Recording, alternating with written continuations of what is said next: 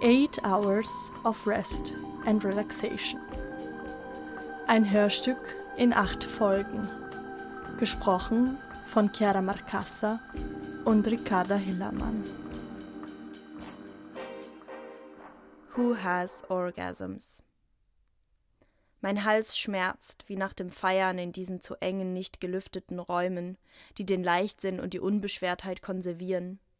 Ein vakuumierter Raum ganz ohne Betrübung oder Sorgen. Diese Räume waren mein Delirium und meine Schlaftablette gleichzeitig, raubten mir die Luft und hauchten mir gerade so viel Leben ein, dass ich in der Lage war, den Alltag zu überstehen. Wie habe ich es bis hierher geschafft, ohne sie? Ich überhöhe sie und unterschätze sie gleichzeitig, diese schlaflosen Nächte in diesen tageszeitlosen Räumen. Ich habe schon wieder die ganze Packung geraucht. Ich habe aufgehört, mich deswegen über mich selbst zu ärgern. Der Aschenbecher ist brechend voll, der Raum verqualmt und mein Durst immens. Wie im Morgengrauen der Nebel auf den Straßen liegt, liegt er, der Nebel künstlicher und karzinogener Natur, jetzt in der ollen Luft meines Zimmers. Ist die olle Luft meines Zimmers. Überall, wo ich hinschaue, begegne ich mir selber. Der Raum ist voller verschiedener Ich-Gestalten, die alle in mir ihren Schnittpunkt finden. Irgendwo läuft leise ein Lied. Es erinnert mich an mystische Kirchengesänge und einen Urlaub in Rom. Sleep happens to you. It's not a failure if you can't. In any case, you will at some point fall. You'll let go and you'll forget where you are. If you can't, I'll stay up. I'll stay up too. I'd rather see everything as a blind tomorrow, if you do. Auf die Frage hin, zugegeben zu haben, schlecht zu schlafen oder für gewöhnlich nicht einschlafen oder lange nicht einschlafen zu können oder unruhig zu schlafen, folgt meistens Mitleid oder ein wenig hilfreicher Ratschlag. Es könnte an der Psyche liegen, Stress oder Überforderung. Ich versuche ambitioniert der Schlaflosigkeit eine Schönheit abzugewinnen. Die Schlaflosigkeit hat etwas Gewaltvolles, wenn sie der Müdigkeit, die dann auch gewaltvoll daherkommt, rivalisierend gegenübertritt. Und ich, ich falle genau zwischen sie, zwischen ihre Kraftentfaltung und kann mich nicht entziehen. Vielleicht lässt sich das Verhältnis zwischen Müdigkeit, Schlaflosigkeit und Schlaf noch erweitern. Ich bin zu wahnhaften Spielereien aufgelegt, will die Langeweile, die mir bevorsteht, genießerisch verkürzen. Der Schlaf übermannt. Er übermannt nur, weil dem Schlaf sprachtheoretisch das männliche Genus zugewiesen worden ist. Der Schlaf. Deshalb übermannt er. Der Schlaf hat eine Macht, die zu bewältigen eine schiere Unmöglichkeit darstellt, unter dessen Griff alle Sinne sich verschließen und zum temporären Erliegen kommen. Weil der Schlaf rücksichtslos ist, rücksichtslos die schlafende Person entmachtet und entwaffnet, weil der Schlafentzug eine Foltermethode darstellt. So musste es kommen, dass die Abhängigkeit des Wortes vom Bild und des Bildes vom Wort mitunter Verständnis und Wahrnehmung beeinflussen. Es ist das Unvermögen selbst, sich ihm verbal zu entziehen. Der Schlaf ist in unserer Gesellschaft, mitten in unserer Gesellschaft, unsere Gesellschaft schläft. Vielleicht schläft auch nur der eine Teil der Gesellschaft und der Rest ist einfach nur unglaublich müde. Ist der Schlaf männlich, weil die Müdigkeit die weichere, sanftere Wegbegleiterin desselben darstellt? Ist die Müdigkeit weiblich, weil sie unschuldig, wehrlos, beinahe unbekümmert, ja liebevoll daherkommt? Er gibt sich in Übereinkunft mit ihr, der Müdigkeit, zu sein. Nicht abzustreiten ist, sondern anzuerkennen, was ihnen gemeinsam ist. Sie beide beschreiben Zustände. Sie beide beschreiben einen zyklischen Zustand Müdigkeit, Schlaf, Müdigkeit, Schlaf, Müdigkeit, Schlaf. Eine Gemeinsamkeit, die sie vereinigt. Sie sind voneinander abhängig. Was kommt wann und wie aus der Sprache oder was fließt wann und wie in die Sprache? Wie wenn es nicht so wäre.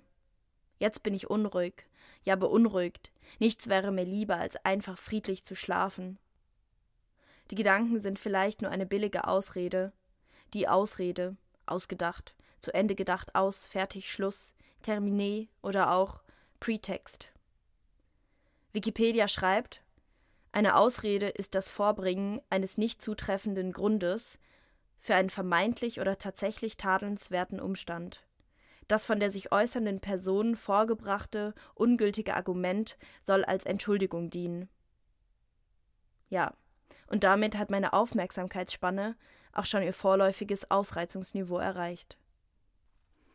Ich wende mich den regelmäßig sich ankündigenden Push-Nachrichten zu, die gerade meinen Screen fluten. Déjà-vu. Diskussionen um die Gaming Disorder, die Computerspielsucht, die 2019 von der WHO offiziell als psychische Erkrankung anerkannt, zu den Impulskontrollstörungen gezählt und in Diagnoseverfahren aufgenommen worden ist, erfahren wieder Fahrtwind. Es ist die Rede davon, dass die Suchtanfälligkeiten darin bestehen, dass eine große Summe Geld ausgegeben wird, dass alle andere, Familie, Freunde, Arbeit unwichtig werden, dass die Computergames häufig in die Endlosigkeit hineingespielt werden können, dass Suchterscheinungen auftreten, wenn der Zugang zum oder Zugriff auf den entsprechenden Gegenstand verweigert werden. Wer die Macht über das Regime der Mental Health Industry hat, wird dadurch deutlich. Geht es um das zu viel, um ein Maß, das gesprengt worden ist? Mir wird unwohl zumute, wenn ich die Diagnosekriterien so lese. Zu behaupten, meine Screentime läge weit unter der als gefährlich eingestuften, wäre eine Lüge. Erfülle ich nicht ähnliche Kriterien, was meinen Social Media und YouTube-Konsum anbelangt? Vielleicht ist es ja deren nächsten Maßnahme, alle Menschen ein Internet-Using-Disorder zu attestieren. Aber davor hätte niemand was. Gerade jene, deren Arbeit darin besteht, Tag ein, Tag aus, das Internet zu erweitern und zu kuratieren, zu ordnen und zu designen. Programming-Jobs, Design-Jobs, Sales-Jobs, Customer Service-Jobs, Marketing-Jobs, Writing-Jobs hängen alle davon ab. Vimeo Email Customer Support Representatives, Work at Home Consumer Call Center Specialists, Content Review Independent Contractors, Virtual Customer Care Professionals, Calling Client Concierge, Insurance Professional Sales and Service. Der Sektor hat Ausmaße angenommen, die ich mir gar nicht vorstellen kann. Macht durch hohe Zahlen, Reichweite und die Stabilität der Konnektivitäten. Es ist doch pure Willkür zu sagen, diese Jugendlichen, die sich vor den Screen schnallen, um zu gamen, hätten eine psychische Störung. Nur weil sie nicht mitmachen bei dieser Sache da, dieser Lohnarbeit und Karriere verweigern, Leben in dieser Welt da draußen verweigern, die andere halt Realität nennen. Mich stört die Unverhältnismäßigkeit. Klar, es beeinflusst die persönlichen Beziehungen. Aber was tut das nicht? Mal ehrlich. Auch eine Person, die nichts anderes kann, als alle zwei Minuten Instagram zu checken, nervt mit ihrer unglaublich narzisstischen Haltung check dein Instagram, wenn du alleine bist. Aber bitte, sobald du in Gesellschaft bist, signalisierst du damit, dass dir der Mensch, der dir gerade gegenüber sitzt, steht oder neben dir läuft, unwichtiger ist.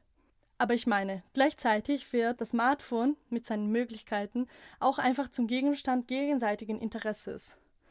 Das wiederum ist auch zu akzeptieren. Wenn ich dir Wet Ass Pussy von Cardi B zeige, dann diskutieren wir danach auch darüber dann macht das was mit uns und der Art und Weise, wie wir was wahrnehmen. Außerdem gibt es Menschen, deren Job daraus besteht, Games zu reviewen. Wird denen auch diese Diagnose gestellt? Andere betreiben Eskapismus, indem sie dauerhaft Sport machen oder essen oder sonst was. Gaming stellt ja offensichtlich nicht das Problem dar, sondern ist ein Symptom herrschender Verhältnisse in und mit denen, die einen halb besser klarkommen als die anderen. Diejenigen, die sich halt weniger gut darin bewegen und zurechtfinden können, als psychisch gestört zu bezeichnen, finde ich allerdings übergriffig.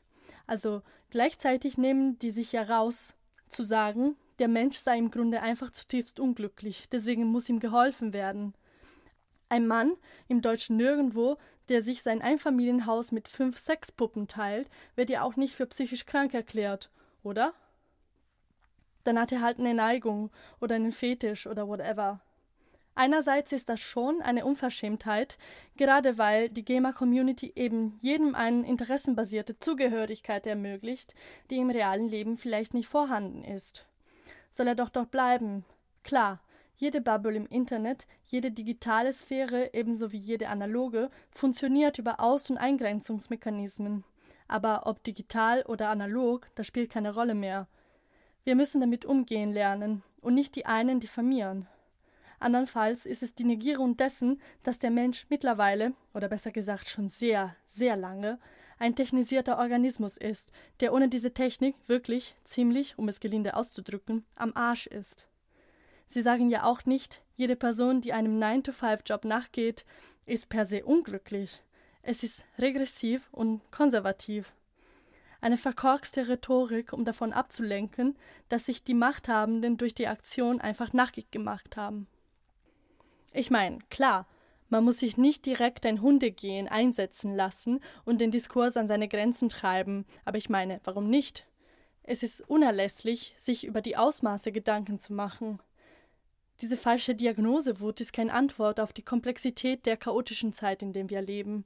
Meiner Meinung nach wird durch die Stigmatisierung eines wie auch immer extensiven Gaming-Verhaltens eine ganze Gruppe am Menschen für so und so erklärt, was immer gefährlich ist. Da sollten die Alarmglocken läuten, denn dann bewegt man sich in Richtung, wer ist gut und wer ist schlecht.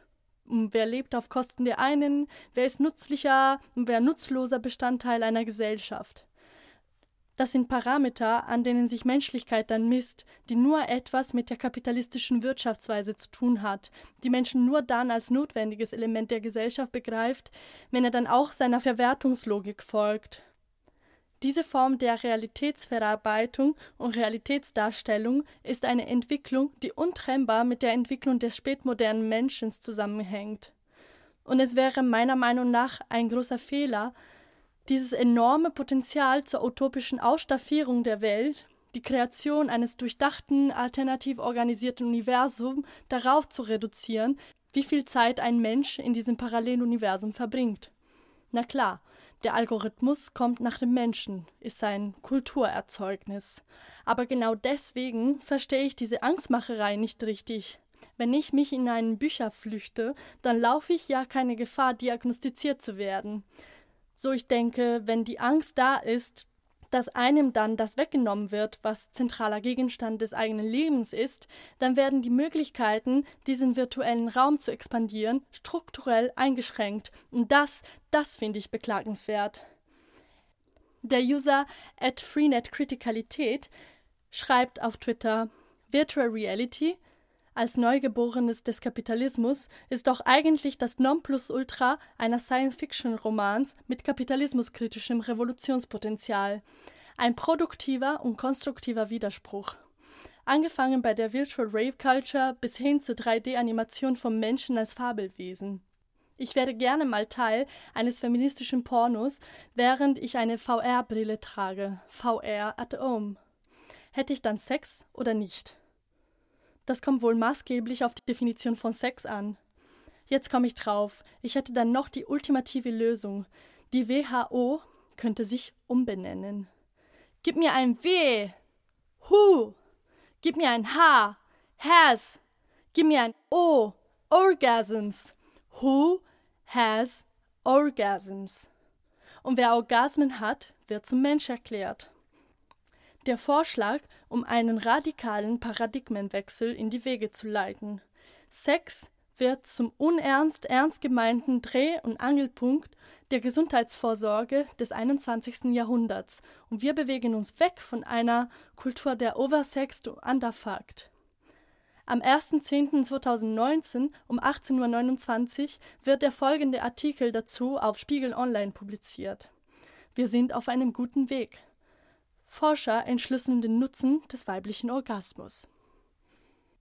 Hat der weibliche Orgasmus doch einen Sinn? Warum gibt es den weiblichen Orgasmus, obwohl er für die Fortpflanzung doch unnötig ist? Früher war das wohl anders, wie Forscher nun herausgefunden haben, indem sie sich mit Kaninchen beschäftigten. Ohne die Ejakulation des Mannes gibt es keine Kinder. Ob Frauen beim Geschlechtsverkehr zum Höhepunkt kommen, ist für die Fortpflanzung dagegen unerheblich. Sie können auch ohne Orgasmus schwanger werden. Evolutionär gesehen erscheint der weibliche Höhepunkt deshalb unnütz. US-Forscher glauben nun zu wissen, warum er sich trotzdem erhalten hat. In der evolutionären Entwicklung könnte der weibliche Orgasmus ursprünglich genauso wichtig für die Fortpflanzung gewesen sein wie der männliche, vermuteten die Forscher. Bei einigen Säugetierarten kommt es bis heute zu einer induzierten Ovulation. Das heißt, Der Eisprung entsteht beim Geschlechtsakt. Das ist beispielsweise bei Kaninchen, Katzen und Frettchen der Fall. Vermutet wird, dass in diesen Fällen der weibliche Orgasmus nötig ist, um einen Eisprung auszulösen. Das würde erklären, warum bei diesen Tieren die Klitoris im Inneren der Vagina liegt und während des Geschlechtsakts direkt stimuliert wird. Um ihre Theorie zu überprüfen, verabreichten die Forscher weiblichen Kaninchen das Antidepressivum Fluoxetin. Das Medikament hemmt die Orgasmusfähigkeit. Tatsächlich kam es bei den mit Fluoxetin behandelten Kaninchen deutlich seltener zu einem Eisprung. Orgasmus führte zu Eisprung. Und was hat das jetzt mit dem Menschen zu tun? Bei ihm liegt die Klitoris in der Regel weiter außen, wo sie beim Geschlechtsverkehr seltener stimuliert wird. Ein Orgasmus wird dadurch zwar unwahrscheinlicher, für die Fortpflanzung ist er jedoch nicht mehr unbedingt nötig. Die Studienergebnisse widersprechen Theorien, nach denen Frauen, die nur selten einen Orgasmus erleben, psychisch unreif seien, wie es der berühmte Psychoanalytiker Sigmund Freud nahelegte. Die aktuelle Studie ist jedoch nicht die einzige Erklärung für den weiblichen Orgasmus. Laut einer weiteren Hypothese ist er gewissermaßen ein Zufallsprodukt des Männlichen. In der frühen Entwicklungsphase des Embryos bilden sich die Geschlechtsorgane bei Jungen und Mädchen aus anatomisch gleichem Gewebe. Penis und Klitoris liegen dieselben Anlagen mit einem ähnlichen sensorischen Apparat und neuronalen Gebilde zugrunde andere Forscher vermuten, dass der weibliche Orgasmus durchaus einen physiologischen Sinn hat.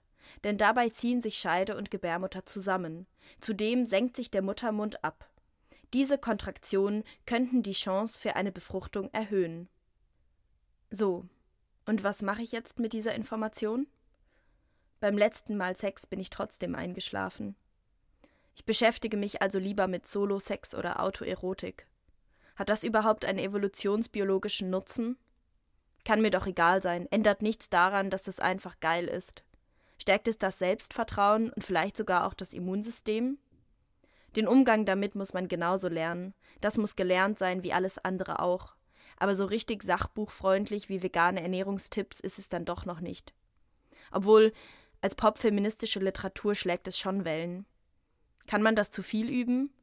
wenn es dranghaft wird, wenn man nicht satt werden kann, nie fertig wird, jetzt will ich nochmal, ich muss nochmal, wie beim Pickel ausdrücken, ran bis zur Wurzel.